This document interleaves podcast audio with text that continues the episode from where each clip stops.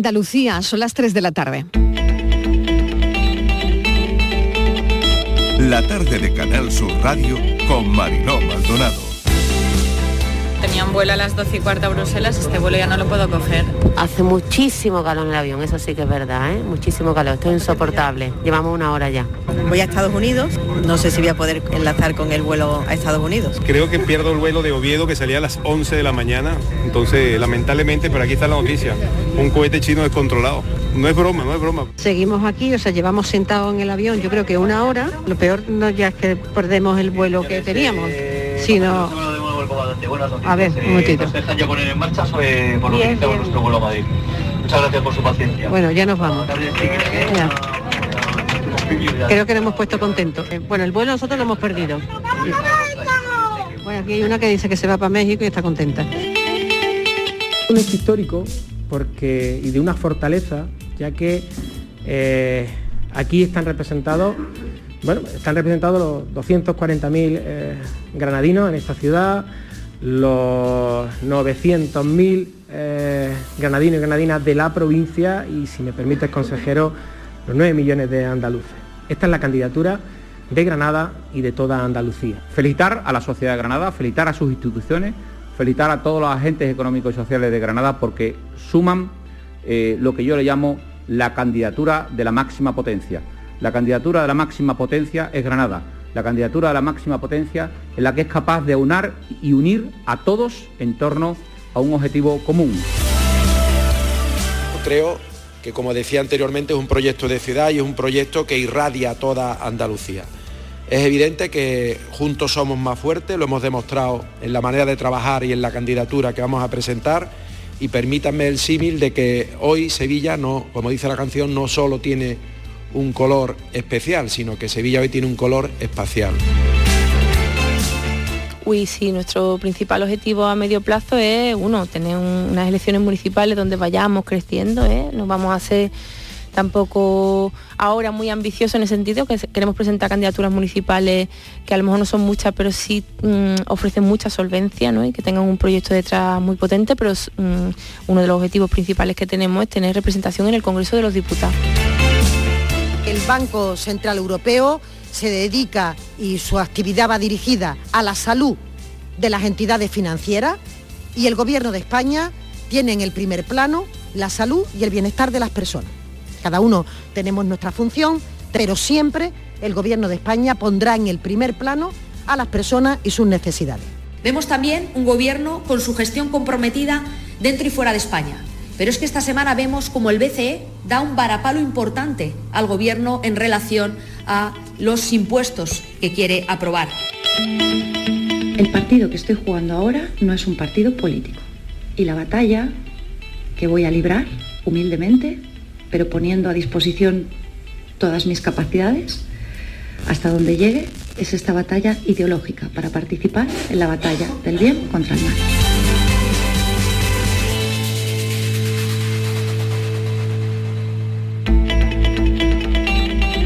La tarde de Canal Sur Radio con Mariló Maldonado.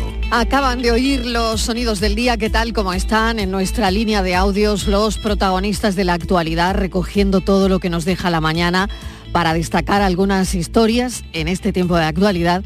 Vamos con todos esos asuntos que atraviesan el viernes, con los que destacamos CZ-5B.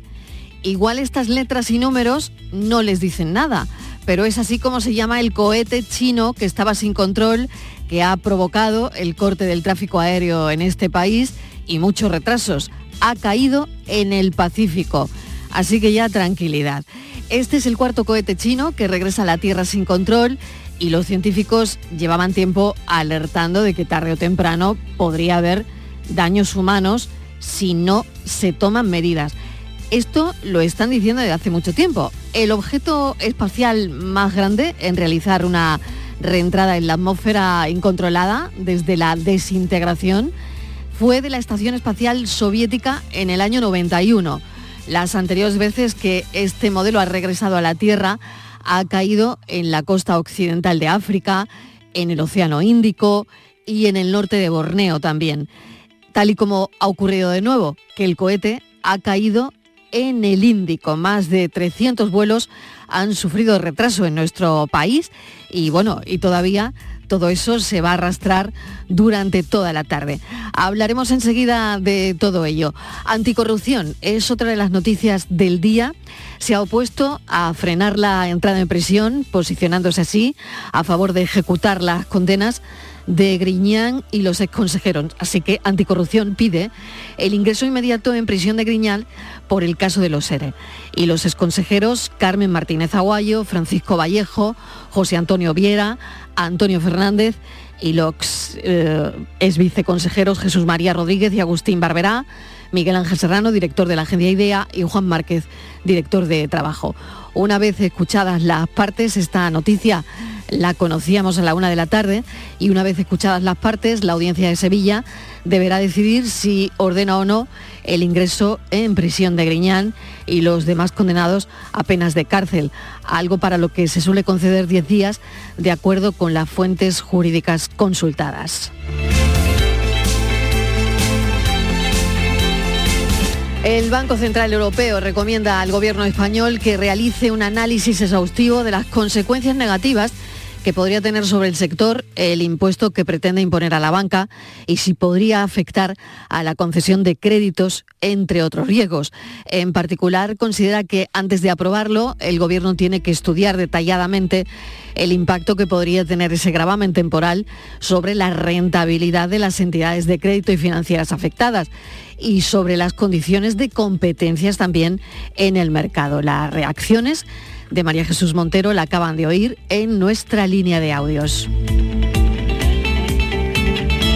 Otra de las noticias del día, la bahía de Algeciras y Huelva aspiran a albergar la planta de metanol verde de la Merckx en Andalucía. La naviera danesa ubicará dos centros de producción en España que podrían generar hasta 2 millones de toneladas de combustible verde al año y decenas de miles de empleos. Hoy se habla del demoledor informe de Cáritas que hemos conocido. 6 millones de familias en España con falta de ingresos no pueden vivir en condiciones dignas. Caritas calcula que las familias más vulnerables dedican hasta un 80% de su presupuesto a necesidades básicas. Unos 3 millones de hogares han recortado su gasto en comida y 6 de cada 10 han reducido su consumo de electricidad, agua o gas. Hoy a las 9 de la mañana trabajadores de Twitter han recibido un correo electrónico donde se les despide, como lo están escuchando. Los despidos en Twitter ya son un hecho, ya son una realidad.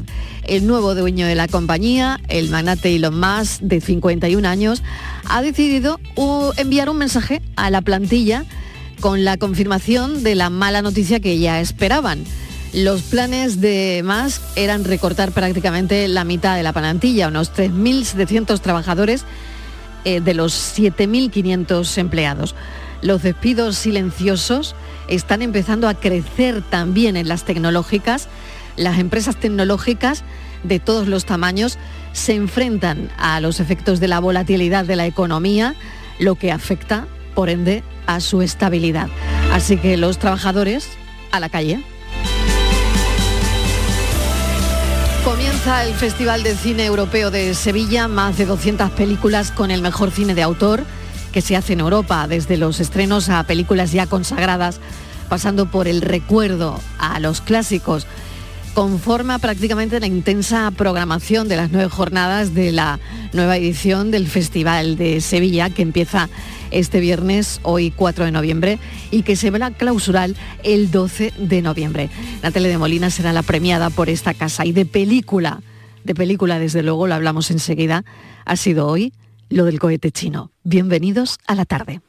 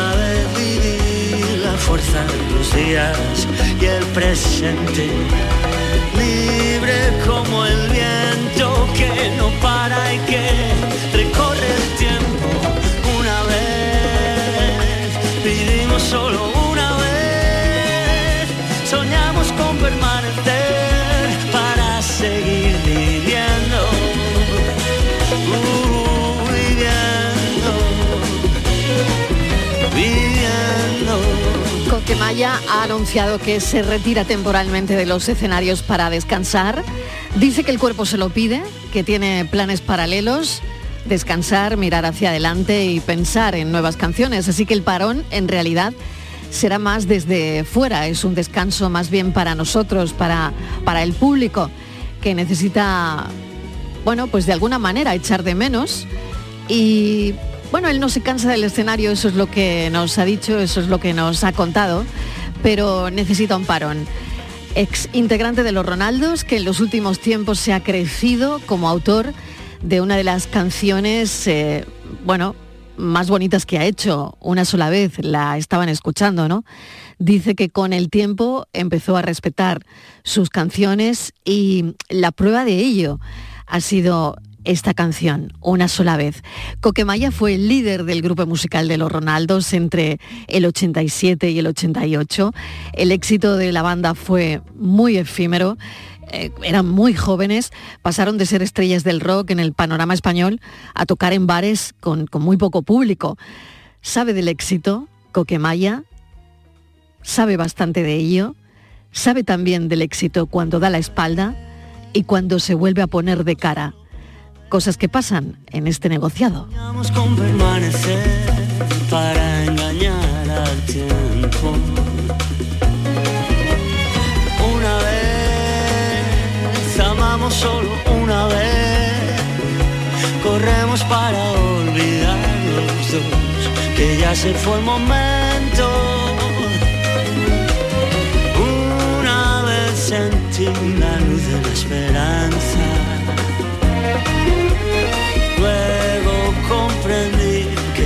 Es tan fugaz.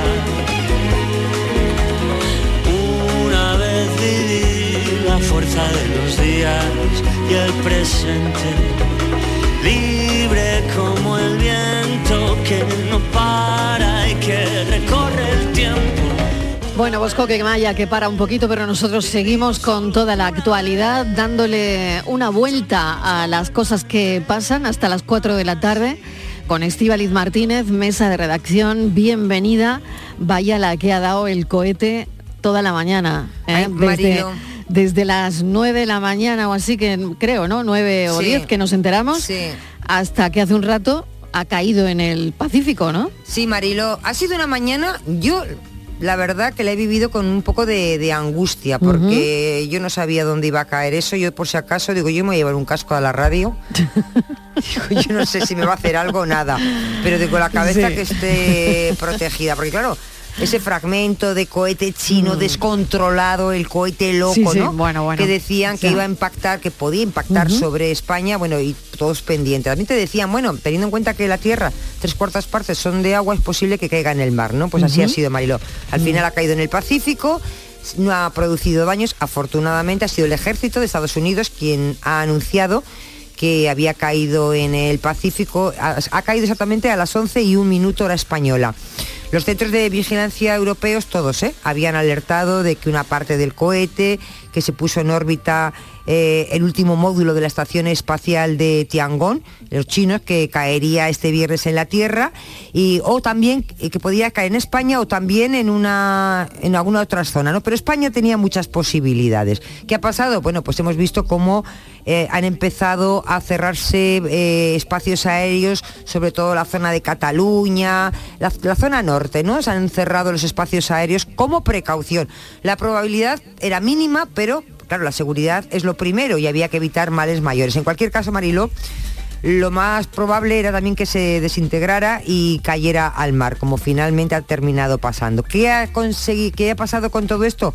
Pues como siempre, muchas, muchas historias, muchas anécdotas y muchos momentos vividos, ¿no? Como has- hemos escuchado al principio de este programa, en esa selección de audios que tú, que tú nos has puesto. Yo me quedo, Marilo, con la anécdota mm, del momento en que un piloto, un avión de Barcelona que salía con destino a Sevilla. ¿eh? Entonces están los pasajeros ya dentro del avión y el piloto, le dicen al piloto que tiene que decir a, las- a la- a los pasajeros que el, abuelo de- el vuelo de momento no va a salir porque tienen un cohete chino que les está eh, cruzando ahora mismo por encima del avión. Y esto es como lo cuenta el piloto porque creo que tiene mucha gracia. En el mío propio, en el de toda la tripulación, estoy muy contento de poder darles la bienvenida a bordo de este Airbus 320 a la compañía Vueling en el servicio de hoy con destino Sevilla. Eh, hemos llegado antes de la hora aquí a Barcelona, podíamos haber salido perfectamente en hora, pero hoy se da un caso bastante especial. Yo en- llevo 22 años volando y no lo había visto nunca. Es normal que tengamos el lot, es decir, que tengamos regulaciones de salida por tema de tráfico aéreo, congestión, etcétera. Pero el caso es que hoy tenemos que permanecer en presente posición alrededor de unos 20-30 minutos más, eh, por eso hemos retrasado un poquito el embarque, debido a que el espacio aéreo está cerrado ahora mismo en España, en el norte de España, porque nos está cruzando por encima de nuestras cabezas ahora mismo un cohete chino que está reentrando en la atmósfera de manera incontrolada y que esperan que colisione en el mar Mediterráneo. No saben exactamente el punto y por seguridad todas las aeronaves están en tierra para evitar, bueno, no saben exactamente cuál va a ser la trayectoria del, del cohete chino. Eh, me parecía algo asombroso, no me lo creía bien bien, pero bueno, si se meten ahora mismo ya incluso en las noticias, en los periódicos y demás, en todas partes aparece. Pues nada, estamos a la espera. Teóricamente está cruzando ahora, en 20-25 minutos, supongo que reabrirán el aeropuerto y el espacio aéreo y podremos comenzar nuestro vuelo. Una vez en el aire, tiempo de vuelo para hoy, una hora y 20 minutos. La meteorología en ruta es buena, quitando, como les dije, lo del cohete este chino. Y la última información que acabamos de recibir de Sevilla nos da viento del oeste, buena visibilidad, cielos parcialmente cubiertos y una temperatura de 19 grados centígrados. Nada más, eh, espero poder darles un poquito más de Tiene información. toda la acerca de gracia hora del mundo, de Marilo, llegada. hasta el punto de que totalmente, gente- totalmente. muchos tiene, pasajeros tiene la entrevista, claro, tiene la entrevista del día. Tiene la este entrevista, piloto, dice, ¿eh? yo no me lo creía. Este piloto tiene la entrevista del día, lo digo por los compañeros que vienen después, ¿no? Y por los compañeros de, de informativos también, porque cómo, cómo encaja todo eso. Este piloto diciendo además, diciendo además, eh, el- bueno, puede que esté cruzando ahora mismo, pero mire, el tiempo está bien. Claro, el y- tiempo, el tiempo está bien. eh, donde vamos el tiempo está bien. Claro, Pero claro. Se pensaba que era esta curioso, broma. Ha habido un momento que se pensaban Claro, los pasajeros claro, que era, dice, claro. porque él dice, yo no había vivido una cosa así nunca, pero bueno, un cohete está, como decía, un cohete eh, descontrolado, cruzando, ¿no? descontrolado. Un cohete Iba a caer en el Mediterráneo. Nos han dicho lo- que en el Mediterráneo. Lo dice con muchísima tranquilidad. Así que me puedo imaginar, ¿no? Bueno, pues cómo trabajan también, ¿no? Los, los pilotos. Pero él lo, lo dice con muchísima tranquilidad, con muchísima calma, con, bueno, mm, como si estuviese contando realmente otra cosa, ¿no? Claro, yo es que lo que he leído es Me que parece muy curioso, cuando, le cuando a él le dan la orden de que tiene que comunicar a los pasajeros esto, eh, él pues eso, dice, pero como yo, pero, pero si yo no sé nada del cohete, pero ¿qué voy a decir? Y entonces dicen, sí, sí, tienes que hacerlo. Y entonces, bueno, pues le han dado cuatro datos y, y lo Mm. ha contado con mucha gracia. Por el acento yo creo que era, que era canario, por el acento, ¿eh? Sí, Tenía sí, el creo arte que canario. sí, creo que sí. Desde luego, bueno, me parece que es una de las personas con las que hoy hay que hablar, ¿no? Cómo se dan noticias de este tipo a un, a un pasaje que estás a punto de, de despegar, ¿no? Bueno, vamos a hablar, yo, como siempre, el vuelo era, era de Vueling, están viviendo también una huelga, ¿no? Mm, Me imagino que habrá pasajeros que en un momento dado pensarán que ese Claro. mm, retraso, habían pensado que ese retraso era por, por la huelga, ¿no? Pero no, ha sido el cohete, curiosamente. Bueno, tenemos muchas preguntas, como siempre. Cada vez que ocurre algo así, la verdad es que yo tengo muchas preguntas, Estíbaliz Martínez También. también. y tenemos a David Galadí, que es nuestro científico de cabecera, doctor en astrofísica, y nadie mejor que Galadí para charlar un rato de todo esto que ha ocurrido esta mañana. Profesor Galadí, bienvenido, ¿qué tal? Hola, muy buena. Bien, bien, con la cabeza íntegra. No, Sí. no nos ha dado el cohete. Exactamente, no ha caído ninguna esquirlita ni nada de nada. Bueno, mejor, mejor. Pero, pero eh, em, a mí me llama mucho la atención, profesor Galadí, desde que dicen que va a caer un cohete, que esto habrá sido, yo no tenía el reloj, pero bueno, nueve y media, diez de la mañana, Estivaliz, Sí, creo que ha sido esa hora. Sí, sería- Esa hora más o menos, vale. Hasta que el cohete cae, ¿cuántas horas han pasado? ¿A qué te da tiempo? No te da tiempo a nada. Y claro, el cohete ha caído, canción, ¿no? ha caído hace un rato. La canción del final del mundo. Sí, sí. Claro. Habría que pensar, ¿qué haría ser ahora el mundo? Pero bueno, esto no es tan catastrófico. No es tan que- así. A ver, No, no. porque yo he Bueno, visto que me da poco tiempo a cosas.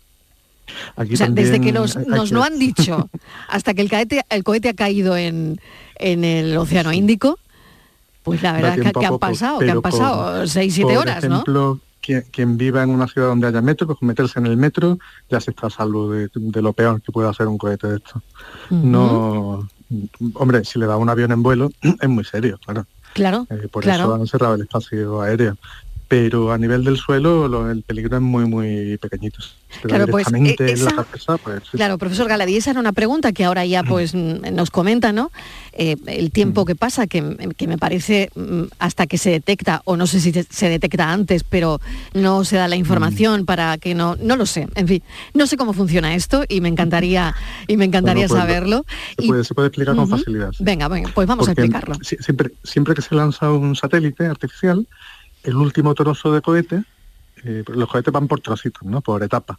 El primer trozo siempre cae en el mar, el segundo trozo o el tercero ya dependiendo del diseño del cohete, pero el, último trozo siempre queda en órbita a la vez que el satélite. Y este cohete pues se lanzó ahora tres días, creo, cuando para poner en órbita la última pieza de la Estación Espacial China.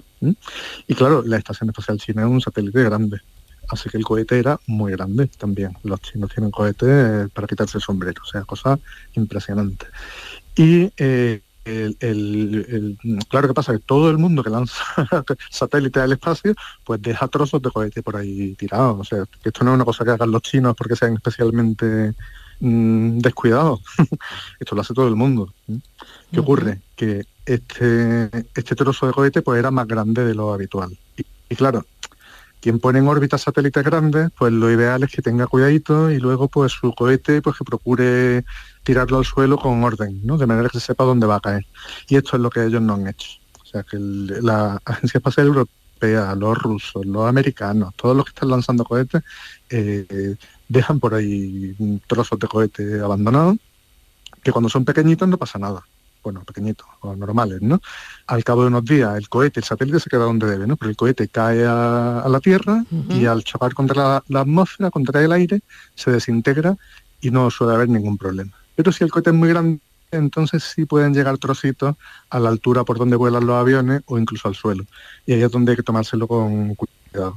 Y es lo que se le está diciendo a los chinos, que hagan como hacen otros que lanzan cohetes grandes, Para los pequeñitos no pasa nada, desde el Sputnik 1 hasta ahora, pues hemos estado dejando trozos de basura espacial, ¿no? En sentido literal trozos de cohetes de basura espacial que reentran luego, se desintegran y no pasa nada, pero con los grandes pues ya es, buena costumbre ir, tomando la norma de que los grandes cohetes conviene prever que caigan de manera controlada, o sea, no, no, dejarlo ahí a su aire, porque pueden pasar cosas como esta. Vale, los científicos, como, como decía el profesor Galadí, llevan tiempo ya alertando de que tarde o temprano podría haber daños humanos si no se toman medidas. Y no sé si esto puede ocurrir o no.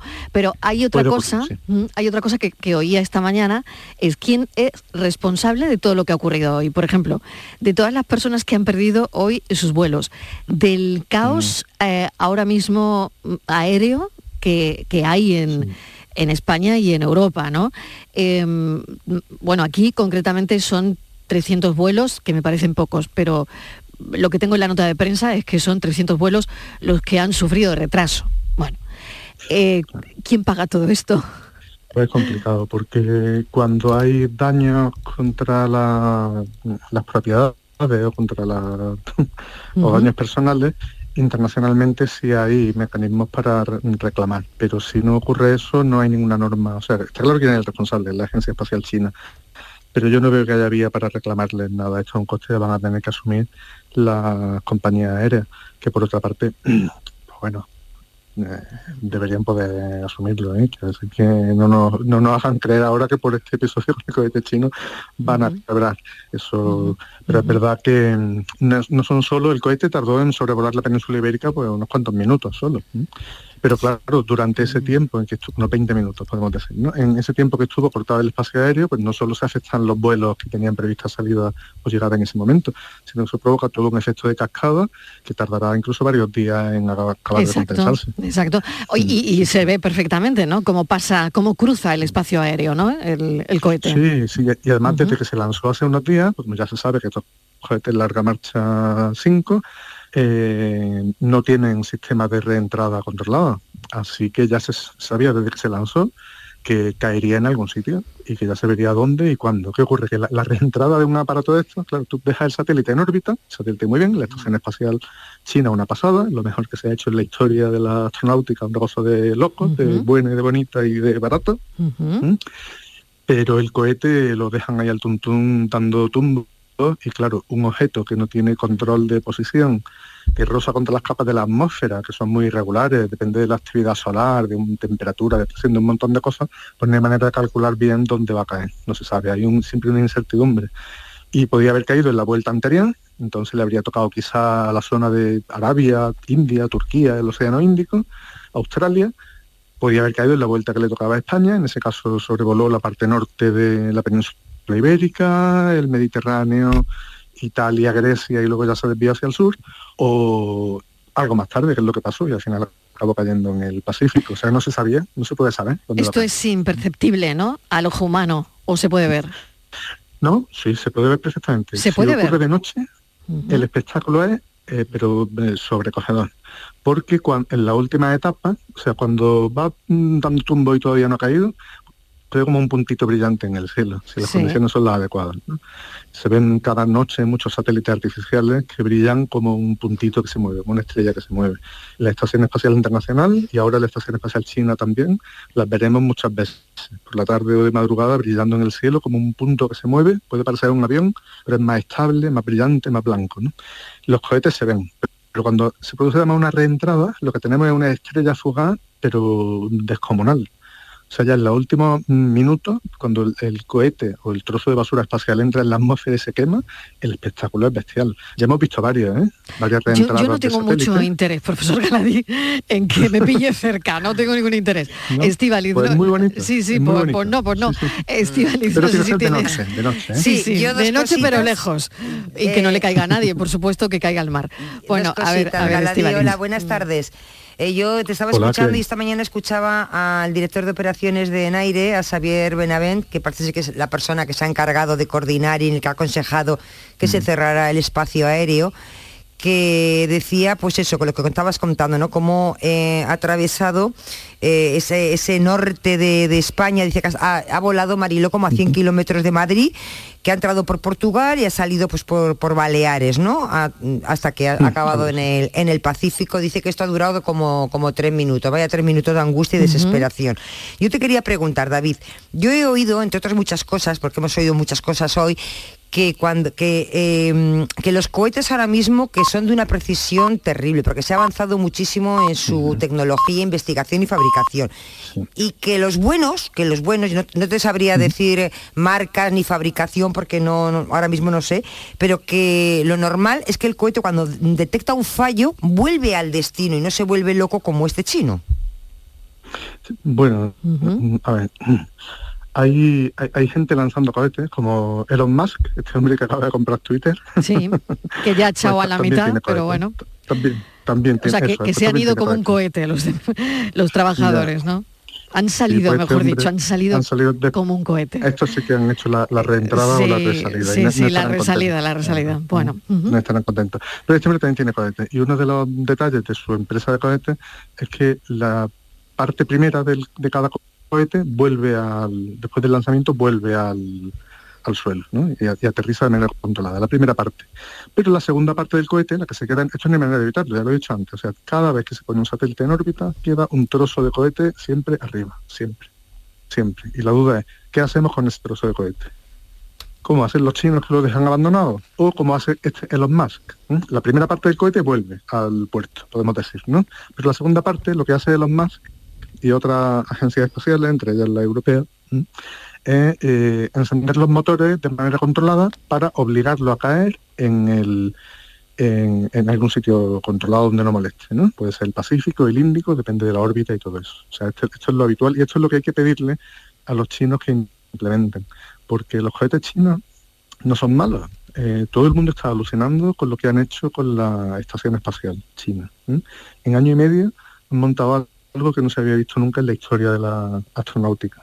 Es una cosa que tiene a todo el occidente y a todo el mundo sorprendido ¿eh?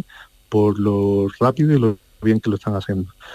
Y este último detalle que es que le falta, para encima no, no perderse, se ve que no cuidan mucho el marketing, ¿no? Porque si encima hubieran hecho bien lo de la reentrada controlada del cohete, pues que ya no habría nada por lo que llamarles la atención, solo nos quedaría quitarnos el sombrero.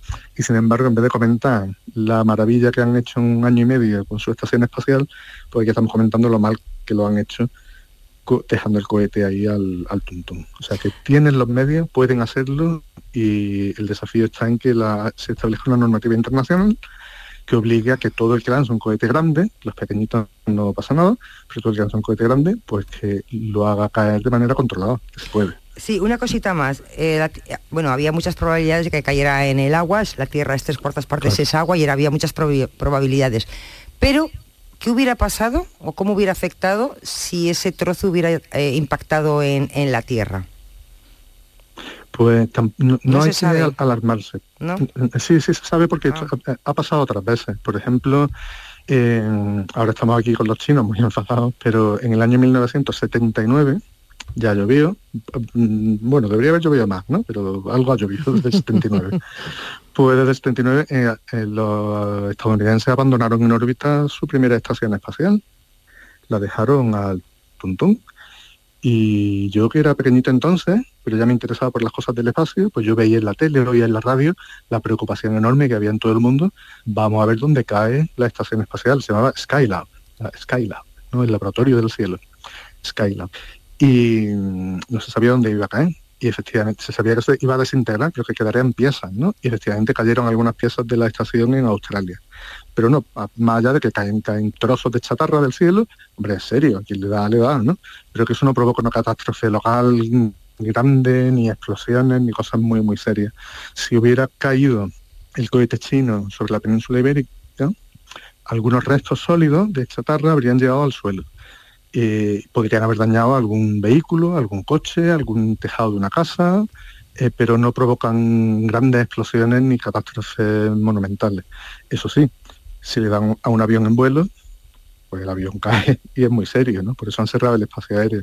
Pero no hay que esperar grandes catástrofes, de, o sea, una cosa que hay que evitar, no debe pasar. El problema ya hemos visto cuál es, tener que cerrar el espacio aéreo es un descoloque para muchísimas personas y tiene un coste económico, pero el peligro no es no es cataclísmico ni, ni, ni de fin del mundo. O sea, que si cayera, incluso si, si, si hubiera caído encima de Madrid, lo más grave habría sido tener que cerrar el aeropuerto de Baraja, no lo que hubiera pasado debajo del sitio de desastre donde cayeran los cachitos, porque aunque algunos daños provocaría, pero bueno, que tampoco sería una catástrofe grande. ¿eh? Y ya por último, profesor Galadín, no sé si ha oído al piloto que, bueno, le contaba con total naturalidad sí, sí. a la gente, pues que, pues nada, que había que esperar un poquito porque estaba cruzando en este momento un cohete descontrolado chino, pero que el tiempo era bueno. Eso es, pues ahí está, nos quedamos con eso. Aquí los chinos yo creo que van a tomar nota después de, de la que se ha montado con esto, porque no es la primera vez que ocurre. Ya con los otros módulos anteriores de la misma estación espacial hubo problemas parecidos ¿eh? y estaba la gente ahí pendiente. Lo que pasa es que esta vez la última vuelta ha pasado justo por encima de la península ibérica. O sea que teníamos bastantes puntos para que nos tocara.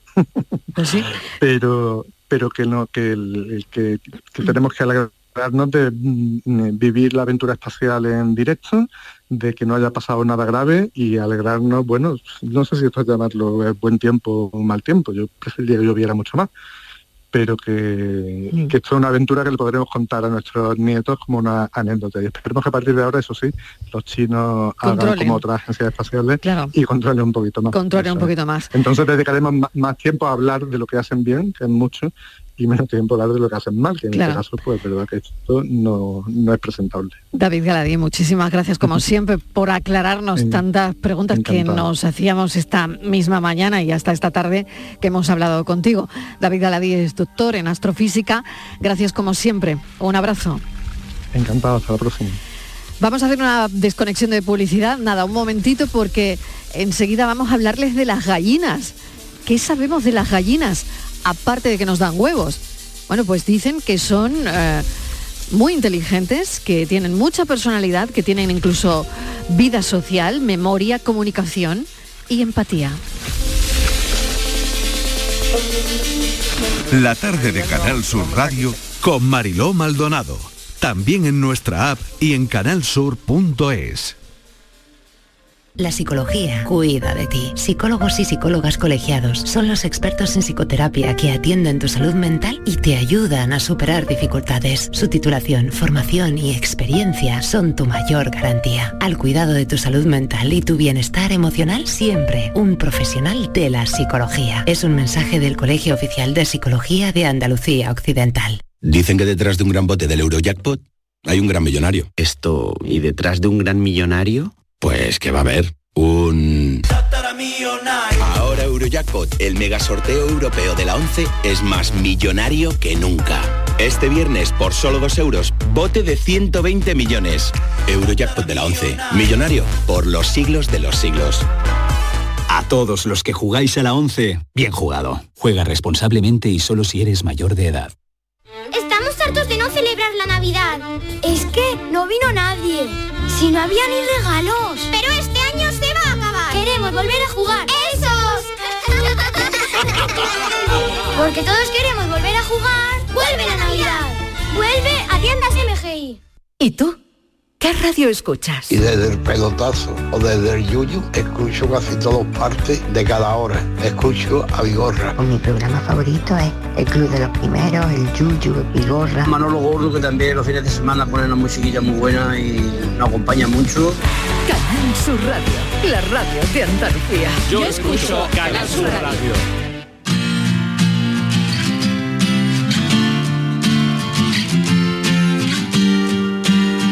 La tarde de Canal Sur Radio con Mariló Maldonado.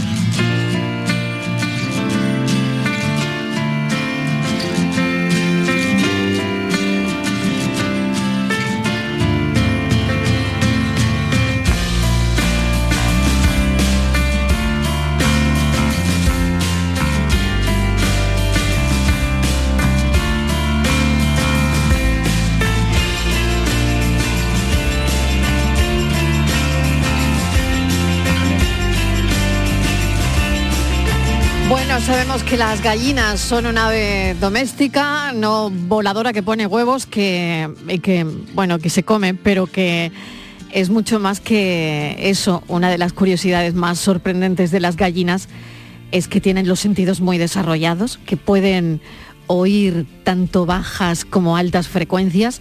Y claro, yo me he planteado con esta entrevista qué sabemos de las gallinas, aparte de que nos dan huevos. Patricia Torres, vamos a hablar de todo eso, pero de lo que tiene que ver una persona que prácticamente, como el hombre que susurraba a los caballos, sí. él susurra a las gallinas. A las gallinas. Sí, vamos a hablar con un jovencísimo ganadero y agricultor. Se llama Josep Francisco Bujet, tiene 26 años, nació en Pozo Blanco, Córdoba. Estudió un ciclo medio de administración, quería sacarse el bachillerato nocturno e incluso Mariló se matriculó en un ciclo superior de robótica, pero donde realmente se sentía libre era en el campo. Así que en el año 2020 decidió montar su granja en el Viso, situado en el Valle de los Pedroches, que cuenta además con gallinas camperas. Yusef asegura que todos los días aprende algo de sus gallinas y que él está contento y feliz con los animales, que en otro trabajo, aunque le dedique muchas horas del día. Yusef, bienvenido, gracias por acompañarnos. Muy buenas tardes, ¿qué tal? Bueno, ¿Cómo estáis? Muy bien, muy bien, pues queríamos saber todo lo que aprende de las gallinas. Pues sí, la verdad que es que la gallina es un animal muy curioso, que eh, todos los días se aprende algo de, de la gallina. Eh, tiene unos comportamientos bastante bastante interesantes, que, que parece que, que es un animal un poco, no sé, la gente a lo mejor mm, se cree que es un animal un poco torpe y eso, pero que es bastante inteligente y, y lo que decís, con la frecuencia del sonido, tienen, vamos, con el sonido va- van, captando, tiene, tienen un muy buen oído. Captan, eh, por ejemplo, yo cuando entro a la nave, pues me reconocen perfectamente y, y ya eh, quieren que la saque al parque corriendo para jugar. O sea que como un perro.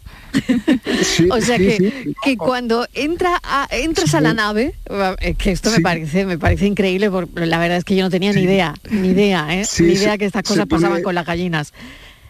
O sea que cuando entras, eh, prácticamente ya saben quién eres. Claro, en cuanto entro, vamos, eh, en cuanto entro a, entro a la granja ya prácticamente me escucha, a no ser que estén por la mañana temprano todavía poniendo huevos, que, que tiene ahí un alboroto cacareando to- todas. Eh, pero cuando, cuando ya han puesto todos los huevos y entro ya a la granja, eh, me escucha y desde bastante lejos. Y luego ya cuando abro la puerta de la granja y entro, vamos, me pongo el mono, entro a, a la nave ya se ponen todos a pedirme saca- sacarnos al parque ya, que queremos salir a jugar.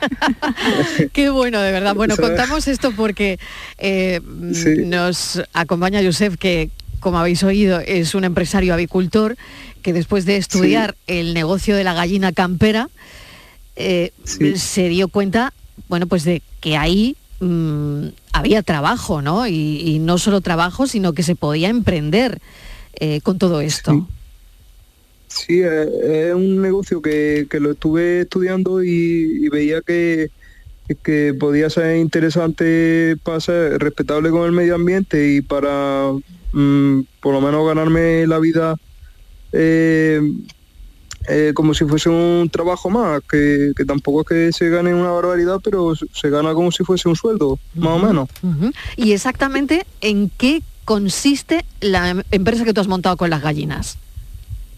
Pues consiste en que yo me, diariamente voy eh, recogiendo los huevos de la gallina, los clasifico y lo, lo llevo para, para repartirlo a las tiendas y a la hostelería. O sea que realmente tu negocio está en los huevos, ¿no? En los huevos de gallina.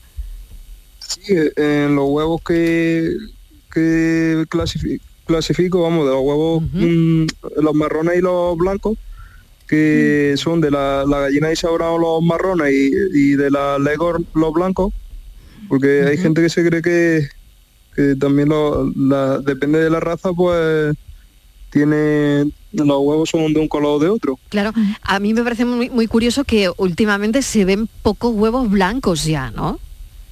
Sí, la gallina campera blanca no...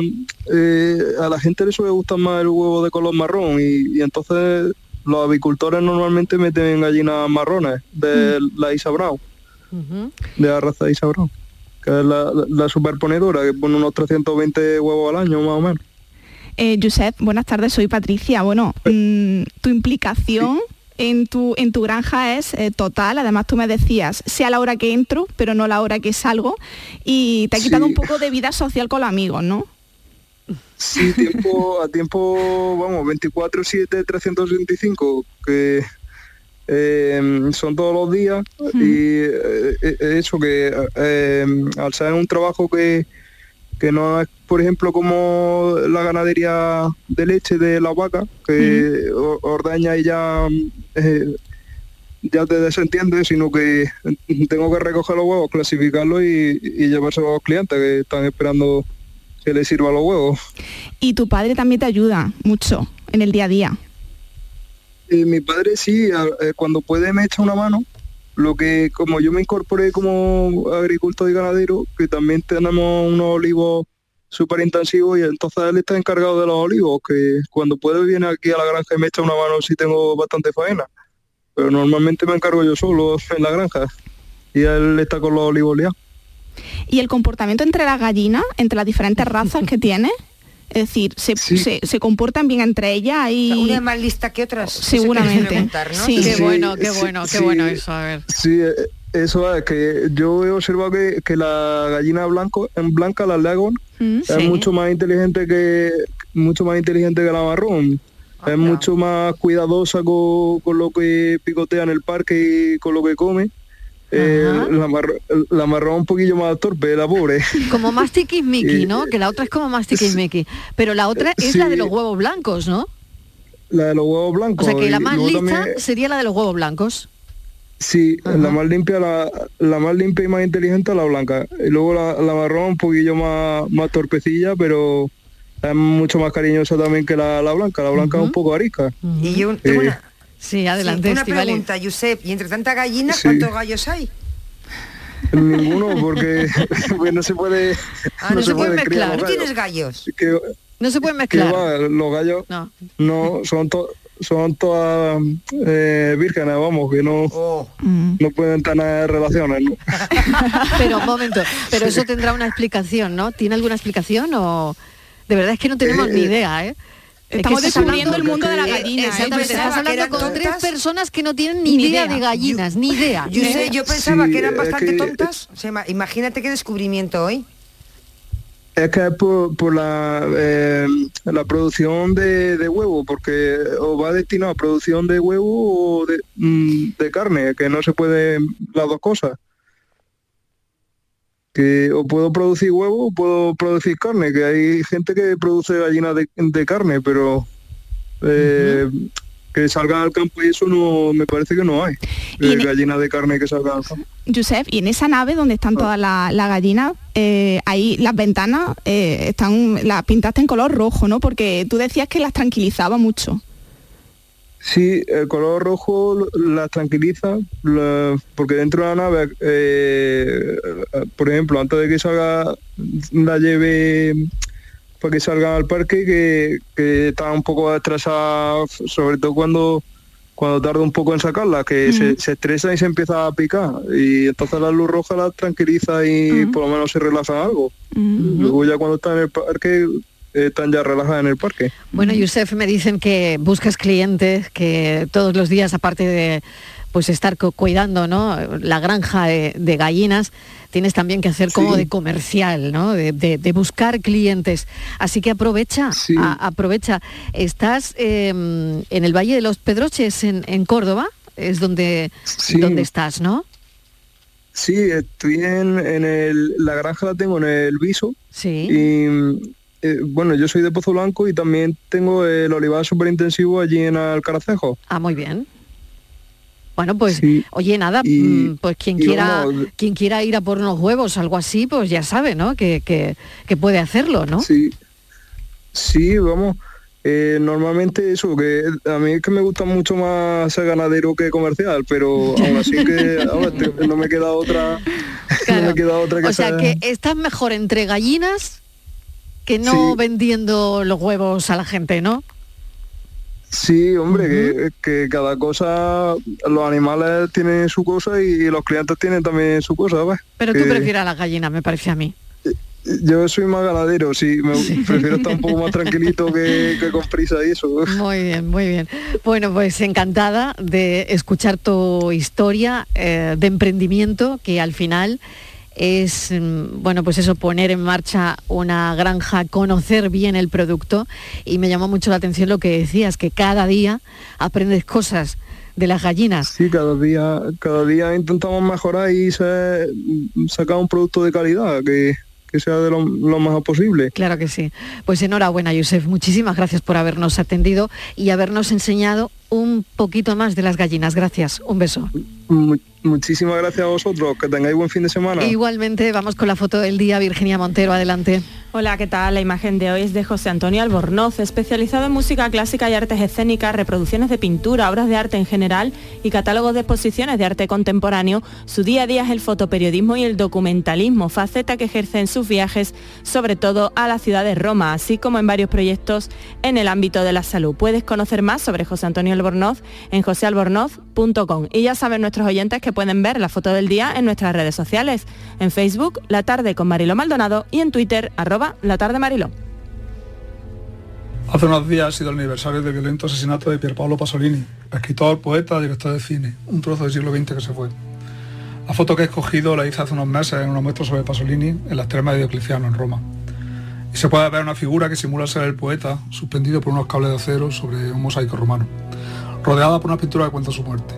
Hoy que la violencia nos asalta casi diario y parece que todo vale en el llamado mundo de la cultura, conviene recordar el funeral laico de Pasolini en el campo de Fiori en torno a la estatua de Giordano Bruno, donde en medio de una multitud ahí agolpada, Alberto Moravia gritó, hemos perdido por encima de todo un poeta, y poetas no hay tanto en el mundo, solo nacen tres o cuatro en un siglo.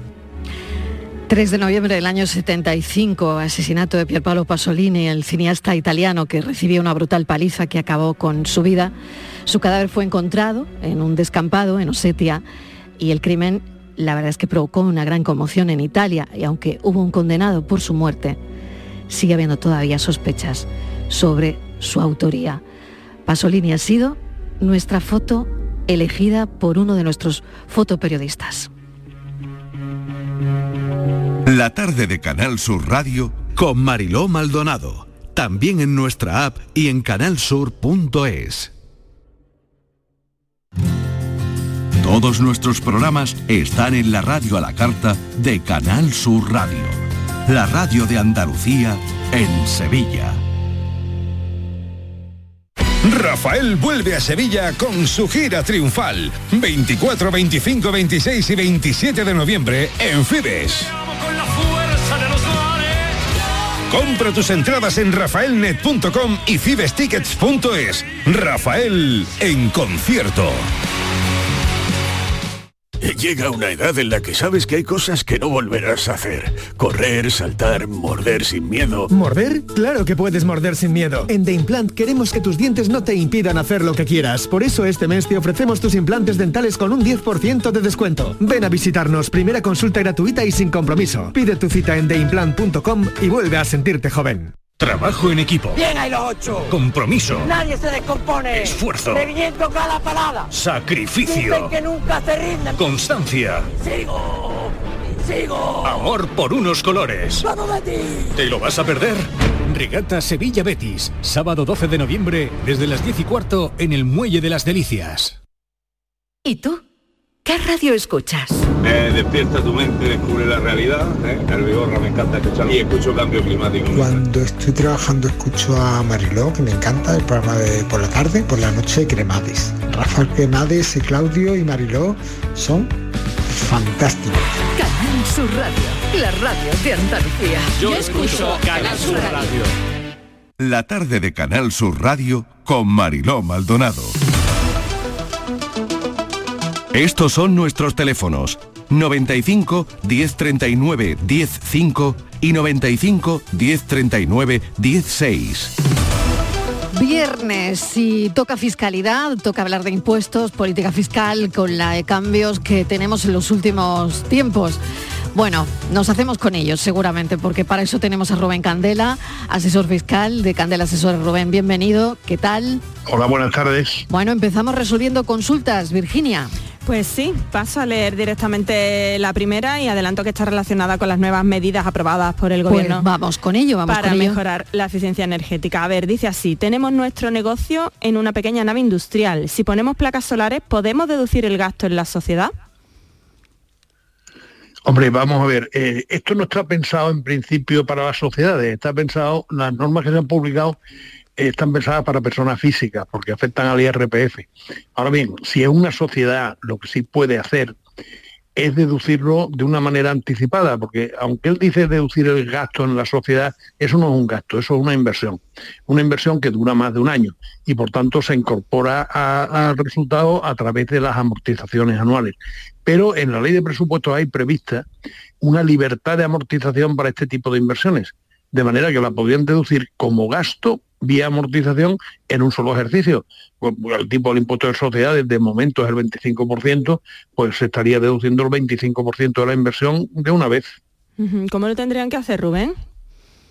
Como con cualquier otro Hombre, eso ya lo tienen que hacer vía contabilidad. Mm. Es decir, hacer la inversión, recibir la factura, con todas las bendiciones, con su IVA, pagándola por banco, que no haya por ahí nada oscuro, y incorporar a la contabilidad el asiento de la amortización, que eso ya cualquier contable sabe hacerlo, y en el impuesto de sociedades deducir esa amortización como gasto.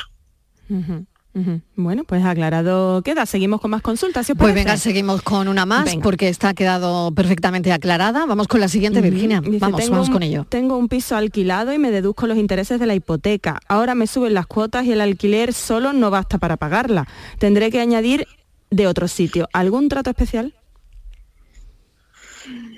No ningún trato especial, es decir, el hecho de que, de que el alquiler no le cubra el total de lo que tiene que pagar de hipoteca, pues no es ninguna peculiaridad. Los intereses, aunque le suban, seguirán siendo deducibles.